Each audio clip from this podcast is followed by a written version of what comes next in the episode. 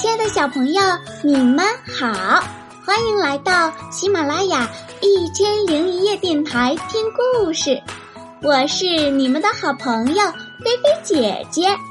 你想点播故事吗？你想收听更多的好故事吗？那就关注我的微信公众号“爱高飞”，爱心的爱，高飞的高，高飞的飞哦，爱高飞。好了，那我们一起来收听今天的故事吧。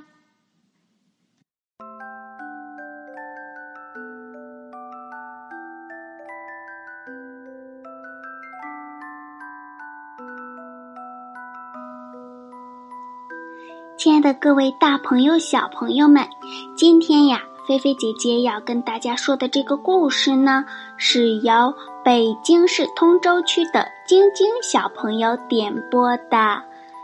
晶晶的家长还有留言啊，说我家的小朋友是你的忠实粉丝，谢谢。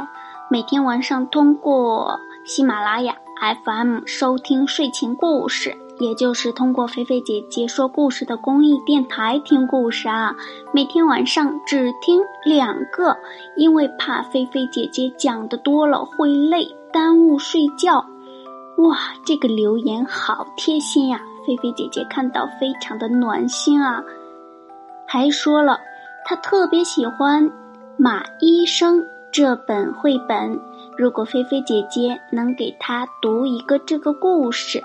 他一定会特别开心，谢谢您，祝菲菲姐姐身体健康。也谢谢这位贴心的家长，还有晶晶小朋友，祝你们开心快乐哟。今天呀，菲菲姐姐就来满足晶晶小朋友这个小心愿。嗯，下面呢，我们就来说一下晶晶小朋友点播的这个马医生。是聪明豆绘本系列，外语教学与研究出版社出版的。好啦，所以收听菲菲姐姐说故事的小朋友，准备好你们的小耳朵了吗？菲菲姐姐要开始说故事喽。马医生，一个小镇上有个小诊所，不稀奇，有一个马医生。不稀奇，一个马医生只给马看病，你说这稀奇不稀奇？哎呀，小驴的嗓子生了疮，小狗的脚上扎了刺，还有可怜的兔宝宝，耳朵割伤，哭啼啼。不是马，不是马，不是马，怎么医？怎么医？怎么医？咱们。猜猜看，马医生有什么好主意？马医生搬进了一个小镇，他在家门上钉了一块告示牌，上面写着：“马医生专治马病。”然后马医生就在屋里坐下来，等着病人上门。他等啊等啊。却始终没有马来看病。原来呀，这个小镇上只有一匹马，那就是马医生自己。好不容易熬到周末，马医生感到非常失落。看来这个小镇不适合我，我还得搬家。马医生正准备收拾行李。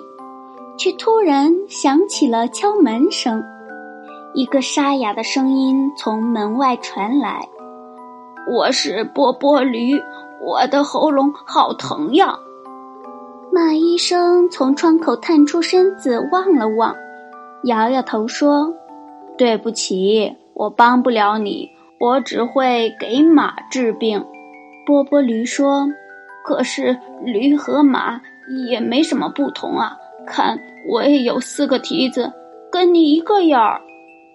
马医生想了想，觉得波波驴说的有道理，于是他给波波驴喂了几勺治嗓子的糖浆。波波驴感觉好多了，马医生觉得很开心。他送走了波波驴，兴冲冲地把自己门上的告示牌改成“马医生专治马病驴病”。没过一会儿，门外又传来了咚咚咚的敲门声。“我我是汪汪狗，我的脚上扎了一根刺，好疼啊！”马医生从窗口探出身子望了望，摇摇头说。对不起，我帮不了你，我只会给马和驴治病。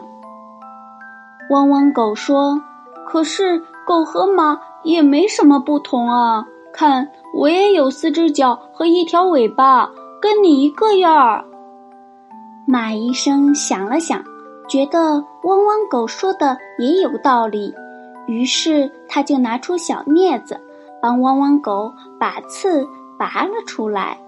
马医生觉得更开心了，送走了汪汪狗，他赶紧把门上的告示牌改成“马医生专治马病、驴病、狗病”。马医生刚一进屋，又有人敲门了。“您好，我是跳跳兔的妈妈，我的宝贝跳跳兔不小心把耳朵划伤了。”您能给他看看吗？跳跳兔妈妈焦急地说。马医生摇摇头说：“我帮不了你，我只给马、驴和狗治过病。我知道你也会说兔子跟马没什么不同，但是……哦，不不不，兔子和马可绝对不一样！”跳跳兔妈妈大声说：“妈妈。”我的耳朵好疼啊！跳跳兔呜呜呜的哭了起来。看到跳跳兔满是泪水的小脸，马医生也感到非常难过。他想，或许兔子跟马也没那么不一样吧。要是我不小心划伤了耳朵，也一样疼啊。于是，马医生在跳跳兔的伤口上涂了药，又用纱布包扎了一下。为了鼓励跳跳兔勇敢接受治疗，跳跳兔妈妈给了他一根胡萝卜。为了表示对马医生的感谢，跳跳兔妈妈也送了马医生一根胡萝卜。马医生觉得开心极了，送走了跳跳兔和他的妈妈。马医生把门上的告示牌又改成了“马医生专治马病、驴病、狗病、兔子病”。马医生一边美滋滋地嚼着胡萝卜，一边研究着自己的告示牌。突然，他有了一个绝妙的主意。他拿起笔，在告示牌上画了个大大的叉，把告示牌改成。马医生，我愿意给每个人治病。从此以后，找马医生看病的人络绎不绝。马医生交了好多新朋友，他再也不想搬家了。好了，小朋友，今天由晶晶小朋友点播的绘本故事《马医生》。菲菲姐姐就跟大家说到这里了。那么，儿童文学作家教授梅子涵教授关于这个故事是这么说的：“你可能是谁？你只为马治病，你就只是马医生；你为所有的动物治病，你就是动物医生。你别以为自己只能为马治病。”别以为自己只能做这件事，其实你明明可以给所有的动物治病，你也明明还能做那件事。